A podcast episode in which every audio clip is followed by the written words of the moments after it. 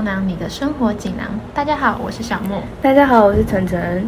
欢迎来到心理学胶囊，每周十分钟，带你快速走进心理学的世界。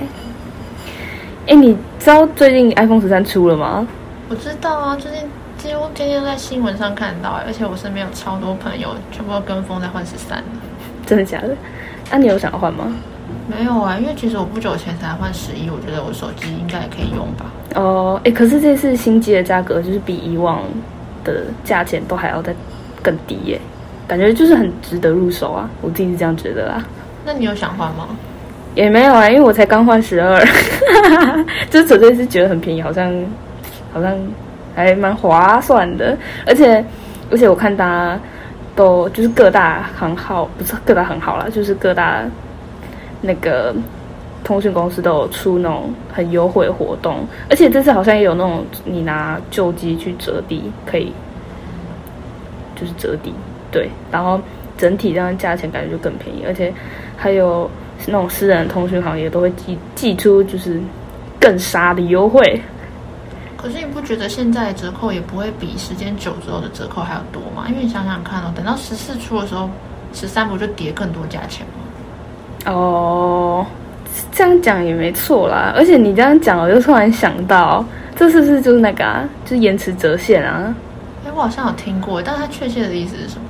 其实就是它这个现象指的就是，呃，人们会随着时间一拉长，对某一种物品或者是某一件事情，觉得它的价值就是会随着时间去递减。哦，你这样讲，我好像想到。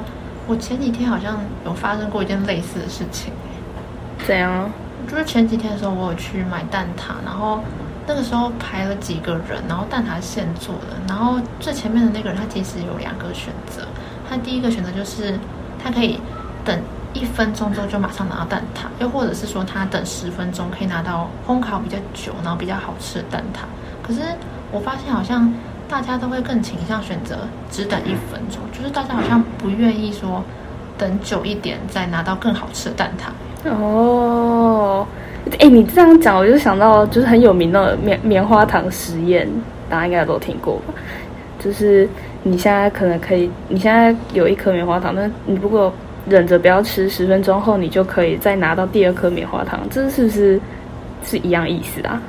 对，好像是。可是大家好像都会倾向觉得说，哦，我等越久，那个东西就可能越没有价值。哦啊，那你最后是等了一分钟还是十分钟？哦，最后是都没有等啦，因为我觉得我连一分钟都等不下去，所以我就去买别的东西吃了。就是改买那肯德基的。啊，对啊，我想说不用等那么久嘛，而且一样好吃。对啊。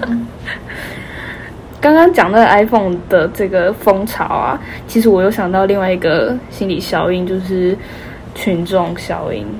哎，这个我好像有听过哎。我觉得这个可能大家比较熟悉一点，很因为可能近期很多人在讨论这个议题。嗯，我之前有读到，他是说好像是说，就是我们会很容易受到比较多数人的思想或行动影响，然后我们会去跟从。大众就是比较多数人的行为或者是决定，比较接地气一点的讲法就是跟风，对吗？嗯，对。然后 我突然想到，就是除了 iPhone 这件事情，就是我们生活里面好像蛮多那种从众现象。像我今天早上就遇到一件，我觉得算是要不要从众的一个，对我来说蛮艰难的一个抉择。人生交叉口。对，因为像我今天早上我是搭捷运来这边的，然后。我在等捷运的时候，其实我很早以前就观察到这个现象，就是等捷运会有很多个车厢口，但是往往都会有几个特别多人，但是有几个是完全没有人的。然后我今天就刚好遇到一个是完全没有人的位置，然后可是我就当下很犹豫，我不知道我要去排很多人排的那个，还是没有人排的，因为我就想说，该不会没有人排的那个位置是有什么问题的吧？有毒吧？啊，有可能。结果后来，你知道我做哪个选择吗？你从众吧。没有，我跟你讲，我当下就想说，嗯，不行，不能什么事情都跟着大家脚步。而且我真的太好奇，想知道就是那个没有人排的位置到底是怎么样。而且我想说，如果我直接去排那个位置，那我等下车子来，我们就可以第一个上车嘛。哦。但我后来走过去之后，你知道发生一件很奇怪的现象？怎样？就是我一走过去那边，然后就旁边的人就突然用很奇怪的眼神看着我。可是你有没有想过，其实根本就是你想象出来的，别人根本甚至连看都没得看你，更遑论是什么奇怪的眼神。哦，有可能哎，那我就连接到我们刚刚说的，可能会不会其实我做的这个选择就是不从众？那也可能像你讲的，其实别人没有对我投以异样眼光，可是我自己就会。在那边想象说，哦，我不从众，我不跟着大家的选择走，然后旁边的人可能就会觉得我很奇怪，或是我非主流。你说那异己感吗？对啊，我就突然觉得有点有点怪，格格不入。嗯，而且我刚刚听完你讲那个捷运月台上面排队嘛，是吧？嗯，对啊。我我就想到还有一件事情，就是我自己经历过的，就是我有时候。就是会在捷运上面看到一些位置，就是没有人坐，空的，然后是一般座位，不是不爱坐，但是很多人会选择站着，就宁可站着也不要去坐。嗯，就有些好，有些人可能是喜欢站着，也说不定。不过我觉得很多人就是不好意思去坐，你懂那个感觉吗？我懂，因为我就是那种人，所以你也会看到，即使你超累，但是你看到一个位置，然后大家都没有去坐，你就也不会去坐。我就会硬站到，就是我要站，我要到下车的那个位置。不知道，所以我从以前看到这个情况，我觉得很诡异啊！就是是怎样，那个位置是又有毒，是不是？对啊，然后我有时候，其实我有时候也不是会跟着大家一起站着，即使我脚很酸，我也是会跟着大家站着，因为我也我也会觉得，我现在走过去，是不是大家会用奇怪眼神看我？嗯，我懂，我懂。不过随着年纪增长，脸皮也比较厚，我就想说随便啦，我舒服比较重要。所以如果我看到位置，我就是立马手刀跑过去坐下。那这样听起来，你好像现在比较不从众，好像不会特别去担心说哦，别人对我异样眼光，可能更着重在我觉得累，我就是要做。对啊，对啊，对啊，对啊！而且你知道，生活已经这么苦了，为什么还一直在意别人对你 看法？你听起来，你听起来很正向哎。没有啦，其实我觉得从众不从众这件事情，真的没有什么好坏哎。嗯，就是虽然我们有时候会觉得说啊，都跟着大家走，好像有点没主见。嗯哦，对对对对对对对对，有些人就是因为有一个称赞是说，哎，你很有主见哎，这样你听起来是不是会觉得人家在称赞你？嗯，没有错，真的。不过我觉得有时候就跟着大家一起走，其实也没什么不好啊。就像你去餐厅吃饭，然后你看到那个菜单上面有画那种火啊、赞啊那种标志，可能代表很多人喜欢吃。或者很多人点过，那这样可能就是代表说那个那道餐点很好吃。嗯，我懂。我想到，就是因为我们平常不是都很多人，可能不管在你任何情境啊怎样，不是大家都跟你说，哦，你就照我的方法走啦，你比较不会吃亏，不会走冤枉路。然后其实这也是从众的好处之一，就是可能跟随比较有经验的人走的话，可能我就比较不会去踩到那些所谓雷点。哦，对对对对，就是少吃。比较传统一点讲，就是可能是少吃一点亏啊，应该是这样讲吧，对吧？其实我觉得生活中都有很多这种有从众效应的状况发生。对，真的是可能几乎你一天可能遇到很多次吧，只是你可能不知不觉，或是可能你以前没有意识到哦，这个东西叫从众。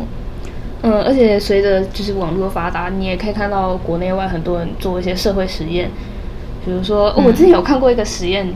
就是说，它是一个录影，就是也是偷偷录影、隐藏像呃摄影机的那种。就有有有一群人，他去呃诊所看诊，然后有一个人站起来，一个人突然站起来，然后其他在等的患者也跟着站起来，但是也不知道为什么，但他们就是跟着站起来了。那也太奇怪了吧？对啊，然后有些人。有些人还会，就是你认真看的话，你会看到有些人他在站起来之前其实是有犹豫的，就是他会想说为什么要站起来，但其实他不知道为什么要站起来，但是因为看到其他人站起来，所以他也站起来了。这样听起来好像有点像我们说那个盲从哦。对啊，对对对对对。其实我觉得大家可以分清楚盲从跟理智下决定好的跟从，嗯，就是你懂那个差别吧？嗯，我懂。其实有时候。跟着大众的脚步，不代表就是说，哦，可能我没思考，就感觉还是要看事情的性质。对啊，对啊，对啊，对啊，对啊。那其实就是好像大家就是可以听完我们这期节目，其实也可以去思考看看，说，哦，你在生活中是不是会做一些可能从众现象，或是你可能突然发现，哎，我平常做的这件事做了很多次这件事情，原来是从众。嗯嗯嗯嗯嗯嗯嗯，就其实大家稍微留心一下一些不不起眼的一些小动作，其实你就可以发现人人性的奥妙啊。哦，真的是很神奇。一般日常生活中就其实有隐藏很多我们听起来会觉得很专业的心理学名词。对啊，但其实我们这样一举例，你是不是觉得平易近人许多呢？嗯，我就觉得，哎，我每天都在做的事情，哎，它竟然是一个专业的，我们说心理学。对啊，对啊，对啊。那大家听完，如果有想到什么跟从众啊，或者是延迟折现这两个现象有关的例子的话，也可以跟我们分享哦。对吧？可以看下是在我们 IG 底下贴文底下留言，或者是可能私讯给我们，跟我们分享你的心得，或者是你可能有哪些的疑问。好，那我们这期节目大概就到这边，希望你们会喜欢今天的内容。好，那我们下次见喽，拜拜，拜拜。